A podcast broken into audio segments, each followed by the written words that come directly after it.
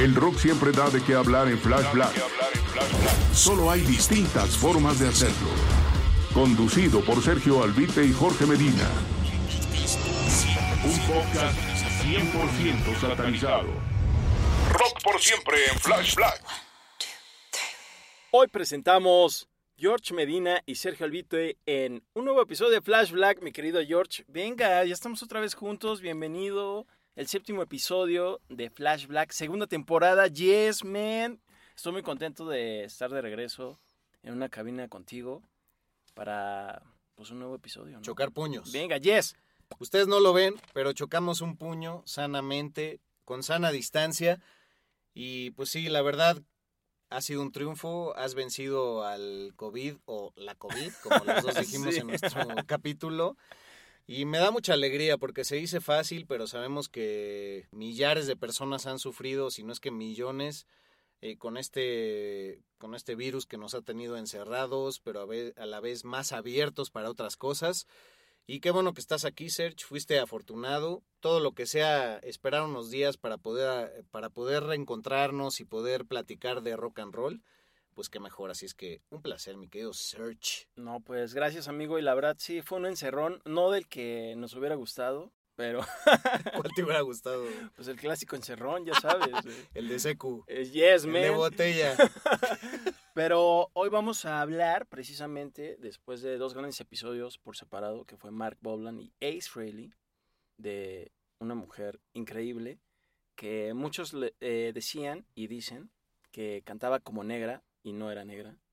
Y estamos hablando de Janis Joplin, que es del clásico club de los 27, que murió muy joven, con pocos eh, discos en su haber para lo que pudo haber sido, pero que se dedicó mucho a lo que fue el folk, blues y rock and roll. En los, a finales de los 60, principio de los 70. Sí, con todos estos personajes que murieron tan a temprana edad, simplemente abordando los más recientes, Mark Bolan y Janis Joplin en este caso, pues sí parecían almas viejas, porque también uno los ve en las fotos, digo, el juicio subjetivo de ver una foto, y dices, no, pues sí se veían rea- ya rucos, o sea, ya...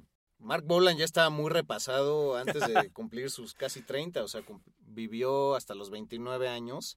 Pero dices, bueno, vinieron a aportar, se subraya su labor, la gente la interpreta y reinterpreta, como es nuestro caso, año 2021, hablando de Janis Joplin, fallecida en 1970. Y pues bueno, es un placer estar aquí con, contigo, mi querido Church.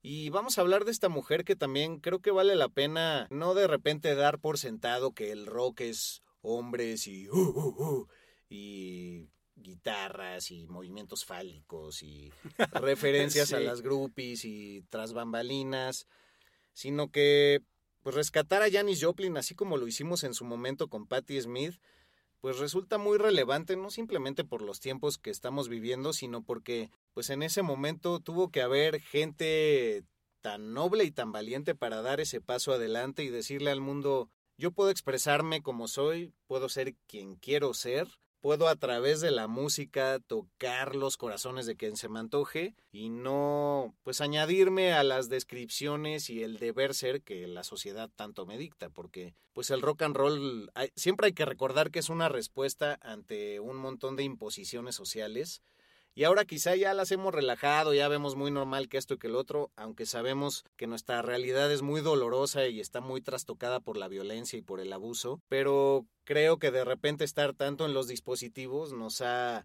hecho voltear hacia otro lado donde no valoramos a la gente que dio el paso adelante hacia el vacío y que dijo, pues si hace falta dejar la vida, ahí va para el mensaje para el futuro. Sí, justamente que... Perdón la Foreveres, perdón. No, al contrario, amigo.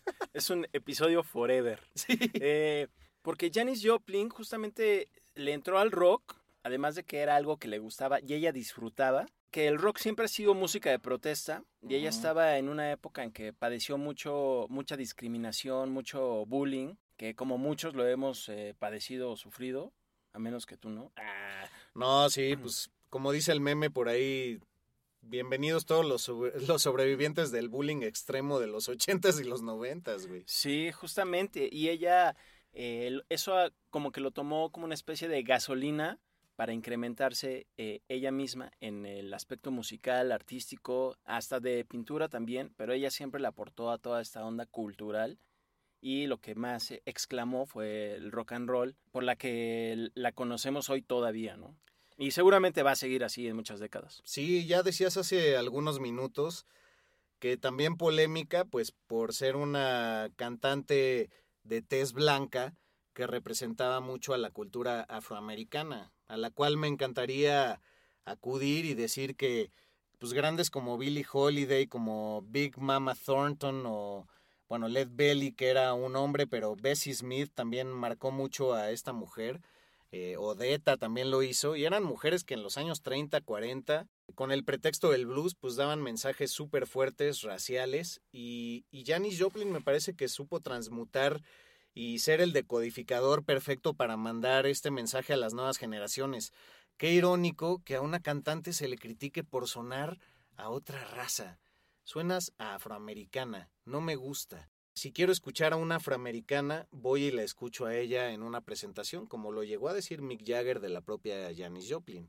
Entonces, pues me da mucho gusto que esta mujer de Texas, también un lugar muy difícil eh, para desarrollarte y crecer, pues porque sabemos que hay mucha segregación sexual, social y de razas y pues ella vivió los tres factores de una forma muy extrema y la cual pues supo traducir a otros términos mediante las artes pues para dejar atrás todo este sufrimiento que la verdad la afectó hasta el último día de su vida por este bullying que puede cumplir desde alguien en la secundaria, la prepa, hasta alguien en la prensa, debido a que no te ajustas a las normativas sociales, ¿no? Sí, justamente por ella no cumplir, digamos, entre comillas, eh, con el aspecto social que pedía la gente, que había que ser muy, muy bonito, muy limpio, tener un cabello sedoso. Católico. exacto. Y ella, de buena familia, trabajador toda esa onda y que ella no cumplía, empezó a expresar su forma de abuso contra ella con una eh, forma distinta de vestirse, ¿no? Que en ese momento era vestirse como hombre, que hoy es ah. algo totalmente normal vestirse de jeans, una mujer también. O incluso con faldas muy cortas, pero con una camiseta de hombre claramente, rockera y era señalada, ¿no? Ella originaria de Port Arthur en Jefferson, Texas, y bueno, siendo del año 43, pues también ahí hay que acudir para saber que toda esta segregación de los blancos por un lado, los negros por el otro, eh, pues definía un montón de cosas, pero ella creciendo en Port Arthur, que era un lugar un poco eh, racista que segregaba a toda la raza negra, pues pudo adquirir este sentir y luego pudo acudir a universidades, como en el caso de Austin, donde eran de ambos sexos y también todo tipo de, de razas podían acudir ahí. Pero ella, como bien mencionabas, es muy señalada porque se llevaba tanto con hombres como mujeres, eh, llevaba faldas muy cortas, lo que decía camisetas de hombre, se le veía teniendo amoríos con mujeres, con hombres, algo que hoy quizá conoceríamos como bisexualidad, pero acudiendo a un término más reciente y más consciente, yo diría que pansexual, que es simplemente pues cualquiera del sexo que sea o de la identidad que tenga, si te resulta atractivo por su forma de ser, pues puedes acudir a él, ¿no? Sí, y muy tristemente ella padeció una discriminación muy grande y muy grave, que fue el que le dieran como el atributo de ganarse eh, el premio como el hombre más feo de, de, la escuela, ¿no? Que ni siquiera es un premio, obviamente. Es una discriminación muy grande, bastante desagradable, que para alguien que no es del mismo sexo es algo totalmente deprimente, muy doloroso. y bueno, es algo que estoy diciendo desde afuera porque no logro imaginar lo que sería vivir eso. Sí, y pues bueno, en una universidad como en, en la de Austin, en la que ella estudiaba arte, pues simplemente es saber que, que ella fue expuesta por una fraternidad que normalmente le daba ese premio del hombre más feo a un güey del equipo de fútbol americano y la chingada. Pues era como, esta mujer es tan polémica y nos cae tan mal por ser diferente, por ser incluyente, por, eh, por tener atrevimientos que no todos manejamos en esta época, pues bueno, el hombre más feo. Pero eso curiosamente sucedió en la segunda etapa eh, en la que Janis decide acudir a la música, porque en la primera fue simplemente a los 18 años, cuando pues siempre fue rechazada por sus gustos pansexuales. Y entonces se va de aventón, güey, hasta, hasta pinche San Francisco, güey. Donde, pues bueno, ya ahorita decir me voy de aventón, pues bueno, en México es o me desaparecen o me secuestran o se me pocha la llanta y ya nadie vuelve a saber de mí o la chingada. Imagínate en esos tiempos, o sea, porque aparte de las distancias entre Texas, en Austin y llegar hasta San Francisco, pues sí son varios días y varios traileros o varios camioneros, como lo quieras ver pues lo logró y fue así como incorpora a California a su corazón que acaba siendo tan importante para ella, ¿no? Sí, y además estamos también hablando de un tiempo en que estaban surgiendo con todos los asesinos en serie en Estados Unidos. sí, güey. Que curiosamente ahí surgen varios. y se va a California, que es un estado donde nacen muchas bandas, muchos rock and rolleros, y que todos, de hecho, en décadas posteriores se quieren ir ahí, a Los Ángeles, San Diego, San Francisco, porque ahí es donde, según ellos, se armaba como ya la explosión musical de rock and roll, ¿no? Ahora, Janis Joplin llega primero ahí a California, sin ninguna intención realmente todavía ahí de armarla en la música, sino nada más como que dejar atrás... calar. Exacto, dejar atrás toda esta onda de bullying y discriminación y a ver qué pasa, ¿no? Y que también ahí ya se encuentra con nuevas experiencias y también nuevos excesos, porque ya le estaba atorando en, en Texas Sí, un poco el alcohol, pero ya en California es donde le entra nuevas eh, drogas, como lo que viene siendo la heroína EDA. sí, primero en esta etapa ella llega motivada eh, pues por la generación beatnik, ¿no? Jack Kerouac y su libro On the Road influyen muchísimo en ella y dice, bueno, pues vámonos al camino, si eso es lo que esta generación dicta. Ya hemos visto en el programa de Patti Smith y así todo lo que la generación beatnik significó en el sentido de pues, ser un outcast, ¿no? Un marginado, un desadaptado, que tiene que buscar nuevos caminos para encontrar significados para su verdadero ser, sus verdaderas pasiones. Y así es como llega allá y en sus primeros encuentros sí conoce al que luego sería el bajista de eh, Big Brother and the Holding Company, este Peter Alvin, que se vuelve muy cercano a ella. Pero como dices, los abusos empiezan ahí, tocando en cafés y demás, ganando 6, 7 dólares al día pues le empieza a entrar primero al speed y luego al meth, a las metanfetaminas, pero pues las gringas, las que ya sabemos, las de Breaking Bad, que pues, cosen todo tipo de cerebros y te dejan así como un pinche monstruo desollado ante la sociedad, ¿no? y eso porque ahorita ya tenemos algún conocimiento de esas drogas, también por la televisión y las series bien. Sí. Pero antes la gente nada más lo probaba porque se los ofrecían. Decía, se siente chido, venga, dámelo, estoy ahí. Y era una escena, pues la de San Francisco, todos sabemos lo que Haight Ashbury y lugares como eso significaron se codeaba ya con los primeros pasos de Jefferson Airplane y su primera vocalista que se llamaba Signe Tully, Signe Tully Anderson, que nadie ubica realmente porque fue luego Grace Slick la que tomó su lugar, ella solo estuvo en el disco debut. Y bueno, con estos güeyes pues empieza a cantar sobre todo mucho blues, acudiendo a estas referencias que ya decía Billie Holiday, Big Mama Thornton, eh, Bessie Smith, Ma Rainey, Odetta, y de repente pues el blues se vuelve el rhythm and blues y de repente también es el folk el que la mueve, pero por este exceso de abusos pues tiene que regresar a, ahí a, Port Arthur en Texas. Sí, porque ya estaba medio grave la cosa, ya los excesos estaban con todo. Justo eh, también en este viaje a California, como bien mencionaste, estaba, bueno, empieza a experimentar musicalmente también en el Rock on Jefferson Airplane con Jorma Kaukonen, que es el guitarrista.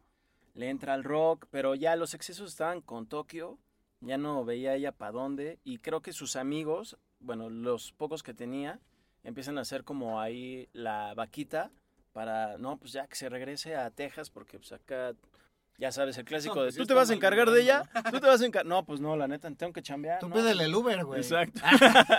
sí.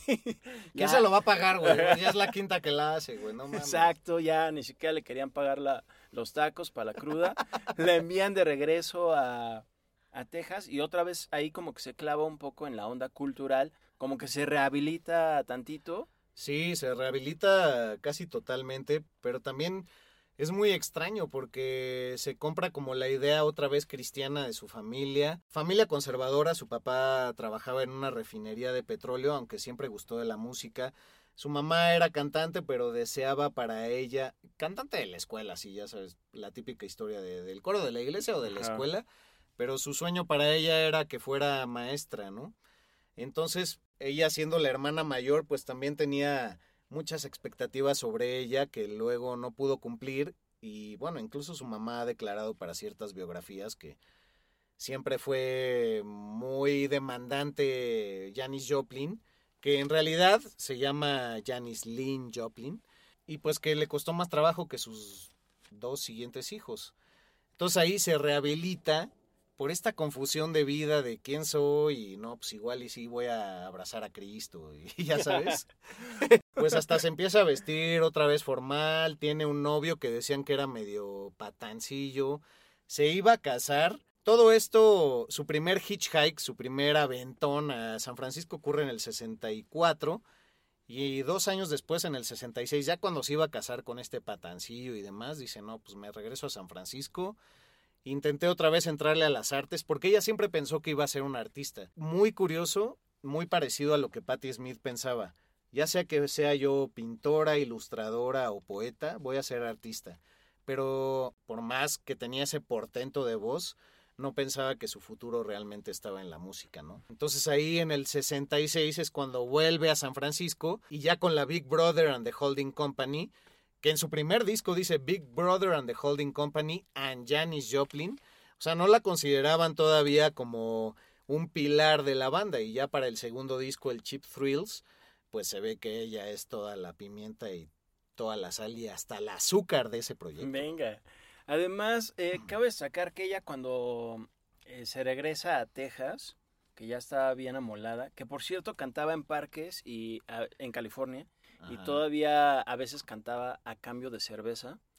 Ya cuando ya se regresa a Texas y ahí le dicen, oye, pues chance hay una oportunidad de que te vayas para otra vez California para audicionar con esta, con esta banda que es Big Brother, que por cierto comentábamos fuera del aire, ah, eh, que es mucho de estas bandas de los 70, finales de los 60, que tenían nombres muy largos, ¿no? Sí, como Jefferson Brothers. Sí, es toda esta onda. Bueno, X. Crosby, Stills, Nash and Young. Sí. Earth, Wind and Fire. Ay, sí. Entonces, ¿cómo dices? Earth, Wind and Fire. bueno, X. Total que ya audiciona para esta banda Big Brother que por cierto quedan impresionados con su voz y casi casi su primera presentación de Janis Joplin con, con este grupo es en el Monterrey Pop Festival, que precisamente es en California, que donde ah, todos quedan impresionados. en Monterrey. No mames, güey, estuvo con madre, güey. un pinche asado, güey. Ah, pinche Janis. Pinche Janis te la bañas, güey. Sí. ¿No fue ahí, güey? Así, pura tecate. en Monterrey, pero California. Exacto, en Monterrey, California donde ahí deja a todos impresionados, dicen, no manches, ¿qué onda?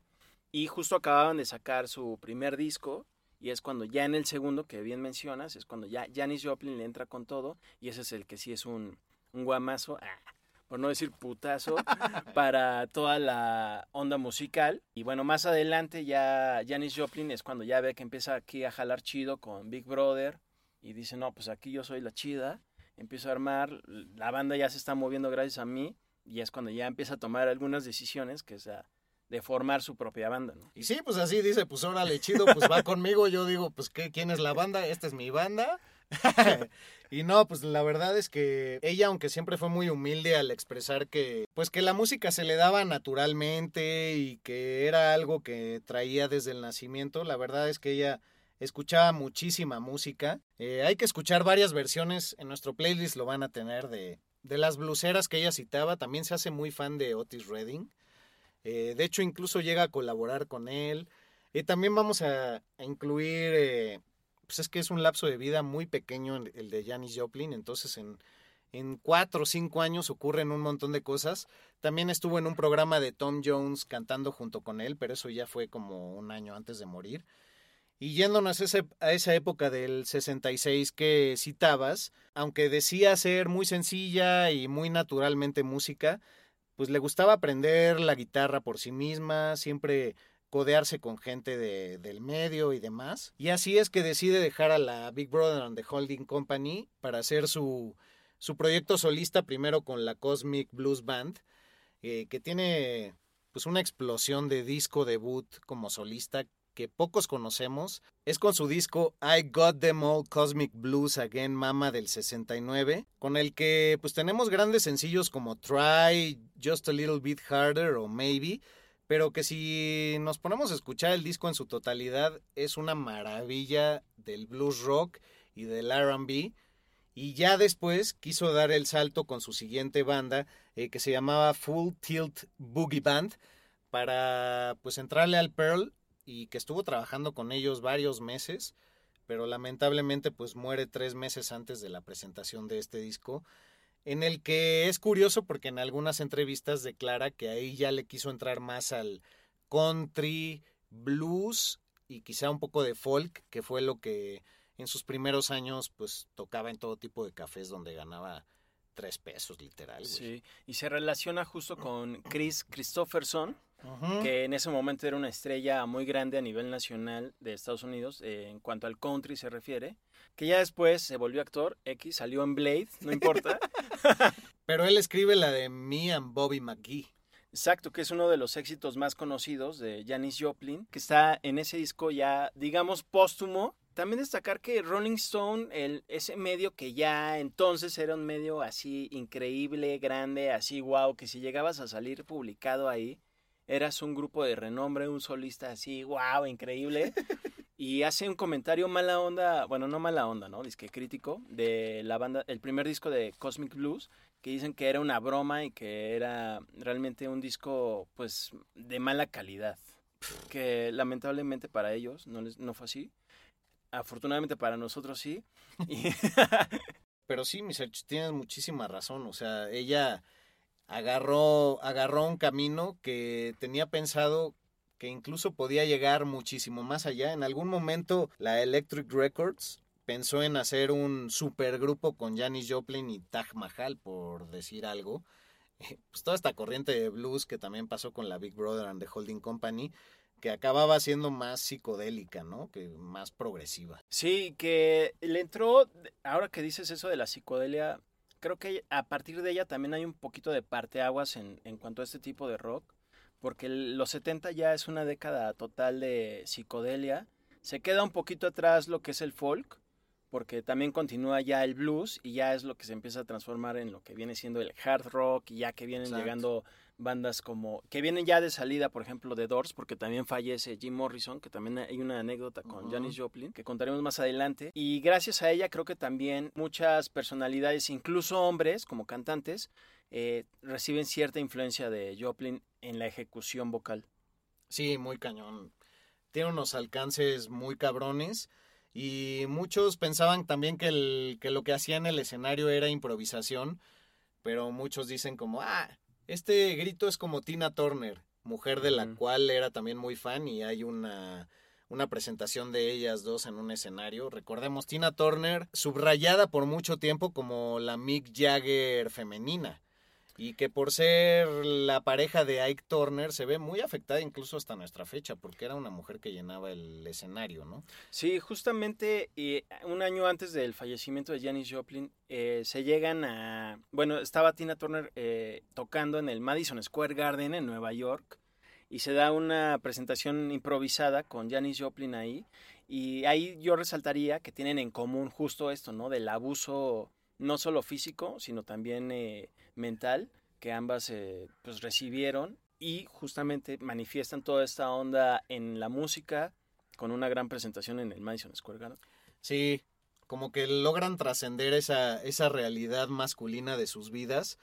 Y también de lo que decía hace rato, pues Janis Joplin estuvo con un patanazo, pero que las cartas que ella le escribía y que él le escribía en su momento en Texas a ella han servido muchísimo para, para desarrollar biografías muy sentidas y muy cercanas a, a lo que Janis Joplin significaba, porque pues sabemos que ella fue muy buleada y en algún momento pues este sentimentalismo y esta sensibilidad que ella tenía, esta vulnerabilidad, la trasladó de alguna manera a la prensa y también le llegaba muchísimo lo que la prensa decía de ella, al verla de forma despectiva, como ya habíamos mencionado, de ser una voz negra siendo blanca, y también pues en esta cuestión de que le valía madres estar desnuda en el escenario o sin ropa interior, eh, era promiscua, tenía esa fama, es feo decirlo, ¿no? Era promiscua. Pero decían, pues no, pues se cogió uno que otro en el camerino, luego se subía al escenario sin bragas y demás. Eh, alguna vez hizo una, una sesión de fotos desnuda también. Y pues por esta liberación sexual fue muy señalada y por eso al principio decíamos, es una mujer que, que creo que merece ser el estandarte de muchos de los movimientos actuales y del futuro incluso. Pues porque fue muy atrevida y porque aunque tenía esta vulnerabilidad decía, pues voy para adelante, pinche mundo, me la pelas. Venga de ahí. Además, eh, sí, la música era sin duda su escape, porque ella, dice, ella decía que cuando cantaba, eh, describía a esta actividad como 100 orgasmos con alguien que amas, solo de cantar. Y ella en la canción All Is Loneliness, que obviamente ella escribió pensando en lo que había vivido y lo que estaba viviendo. De las pocas que escribió. Exactamente.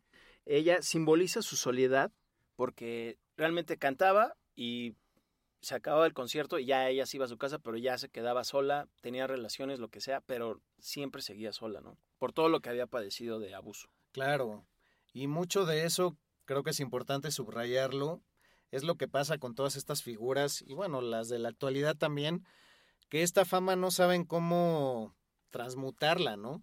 Y es el caso también de Jerry García, que fue un hombre muy cercano también a Janis, este hombre de Grateful Dead, uno de los guitarristas, eh, junto con Bob Weir, que si ustedes ven la biografía de Bob Weir en Netflix, pues pueden checar que también la heroína fue el rumbo que tuvo que tomar Jerry García, pues porque en el, en el momento en que no puedes poner un pie en la calle sin que alguien te diga, una foto, ah, Jerry García, ah, estás bien gordo, ah, qué buenos chinos, ah, yo concebí a mi hija escuchándote cosas así, pues el único escape que la gente malamente encuentra, pues llega a ser en las drogas, ¿no? Si no, pregúntenselo a León Larregui. Como cuando agarró el alcoholímetro.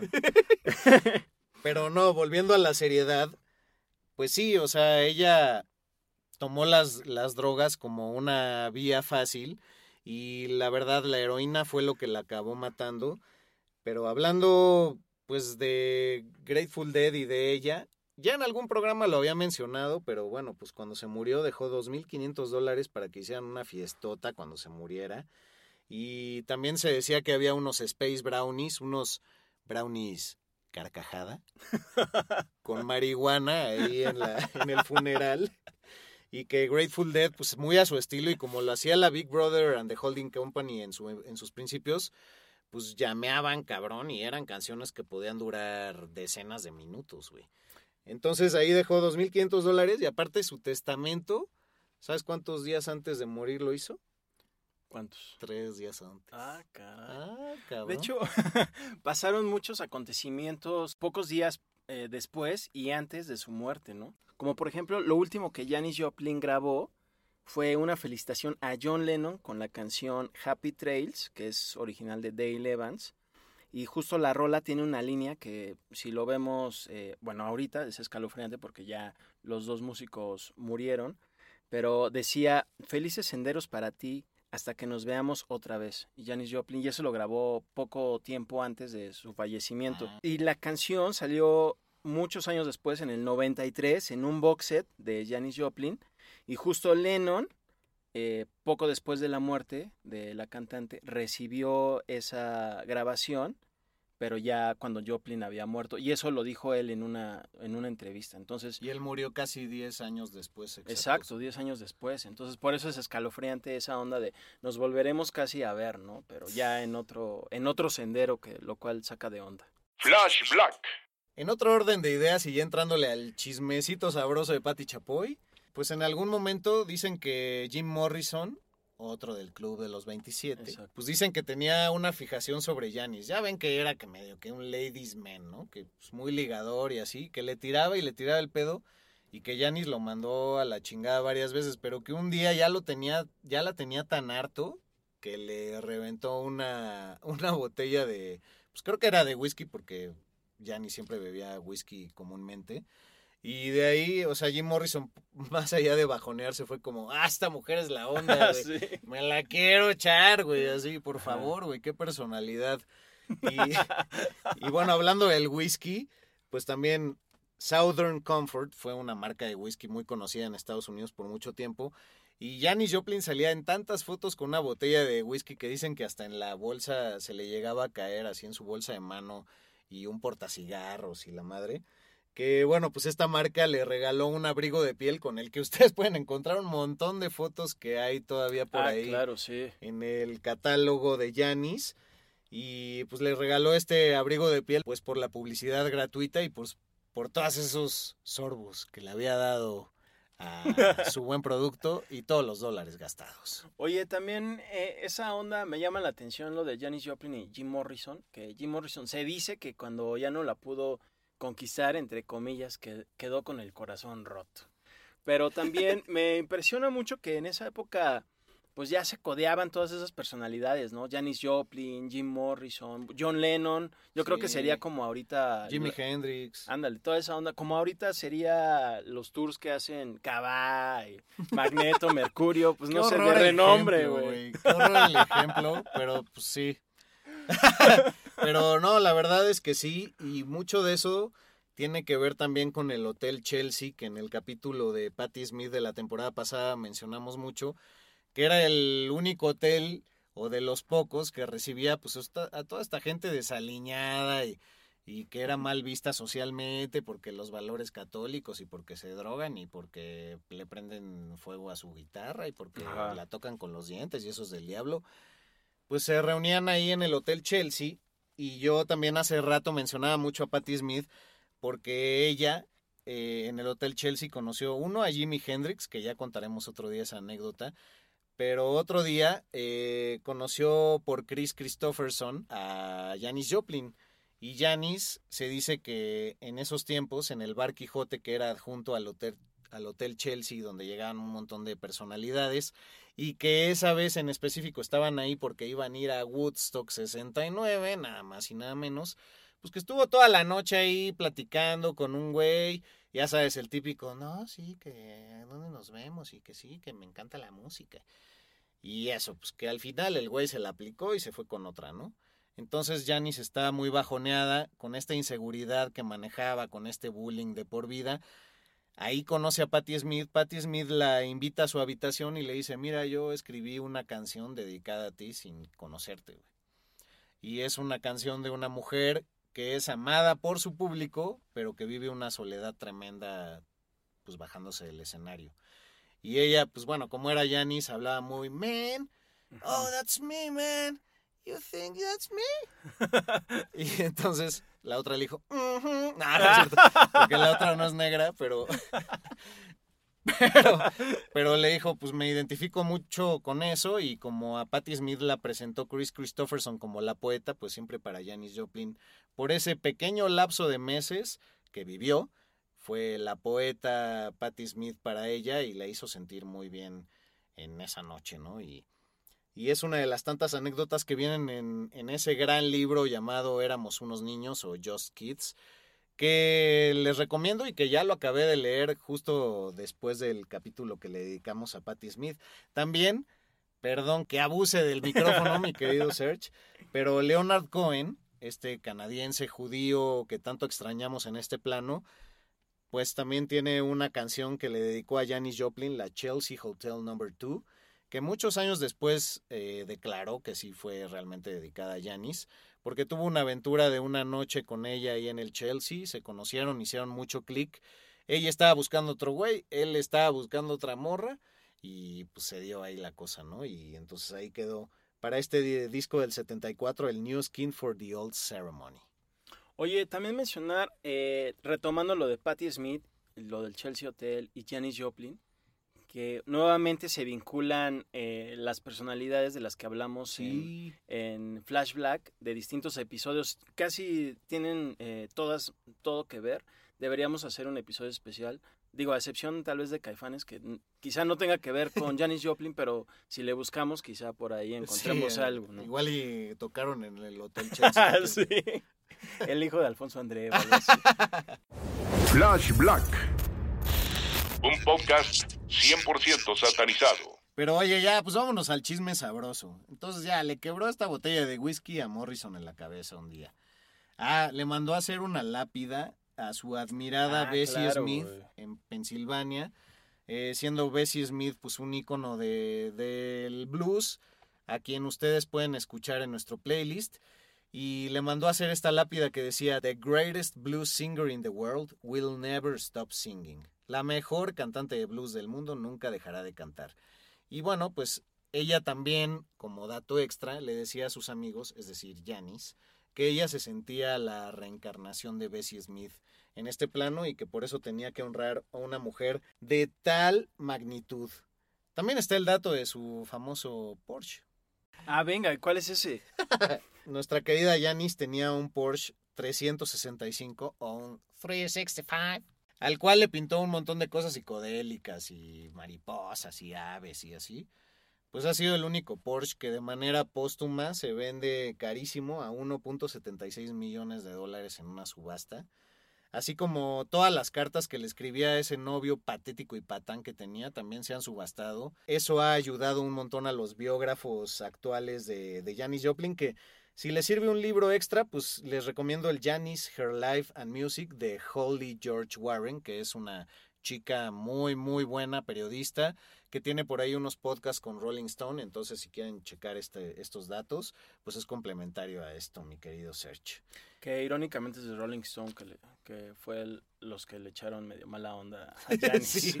Y bueno, rápidamente decir que Janis Joplin, aunque estuvo en Woodstock, se negó a salir en el documental porque tan era insegura a veces de sus presentaciones que les dijo no, no lo incluyan, ya estaba muy pasoneada, no me sentía chido, no es de mis mejores conciertos, no lo incluyan y pues bueno, en el documental original no está.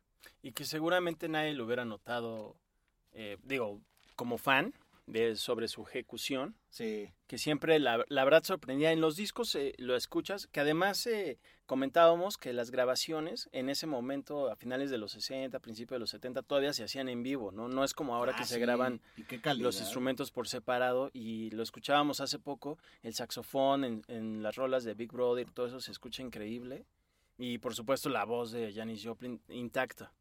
Sí, que hay que decir, el Pearl es un disco obligado. Pearl es un apodo que se le decía a ella, ser como la perla, entre sus amigos más cercanos, ya valorándola por el icono musical que era.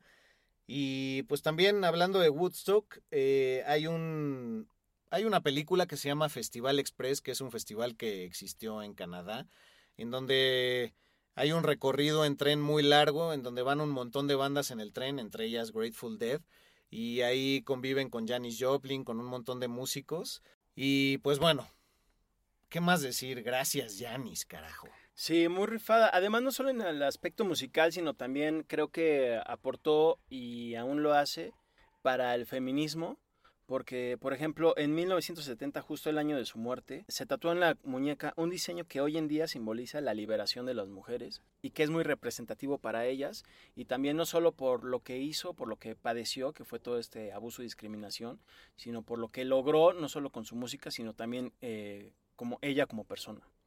Sí, pues cerremos este episodio simplemente invocando a Janis. Creo que Janis Joplin desde su vestimenta, desde su forma de cantar, desde su forma de expresarse, lean por ahí varias entrevistas que hay de ella, pues era distinta, nació para marcar un antes y un después, e incluso pues todos esos mensajes se pueden resignificar ahora, así es que pues búsquenos en las redes, acabemos este programa dignamente, mi Search, y algo que quieras agregar. Pues Janis Joplin, la verdad, siempre siento que fue una referencia y lo seguirá siendo, no solo en el aspecto femenino, sino también en el aspecto del rock and roll en general. Eh, influencia para muchos de los artistas que yo descubrí eh, décadas después y que para mí son clave en el rock and roll. Y creo que gracias a Janis Joplin existen estas, estas, estas bandas. Y también, como decía, en el feminismo creo que es esencial. Y bueno, creo que es esencial que la, la neta le den un repasón siempre a, a su música y donde estaremos compartiendo todas las rolas que hoy mencionamos. Exacto, güey. Y decir también que, bueno, creo que también es importante tener este referente sociocultural para decir, no, pues una mujer no tiene por qué llamar la atención su físico o cualquier expresión exteriorizada de ella. Y a pesar de no ser una mujer tan agraciada, estilo estos playgirls y playboys que conocemos, pues todo mundo tiene un talento, todo mundo tiene algo que expresar y todo mundo puede ser alguien que marque pues, la historia del rock and roll o la historia humana de alguna manera. Flash Black. Flash Black Pod en Instagram, en Twitter, eh, Flash Black Podcast en Facebook, arroba albuitre, arroba medinaudio y así nos despedimos en una emisión más de Flash Black, donde estaremos pues reforzando un poco todo lo dicho en este espacio con nuestras publicaciones entre semana. Gracias por escucharnos, cada vez somos una comunidad mayor. Dejen la apatía, usen la música y el rock and roll para expresarse, para romper sus límites y no vean todo con tanta facilidad. Esto se hace con amor y esperemos que impacte donde tenga que impactar y lo mejor sería que sean sus bocinas.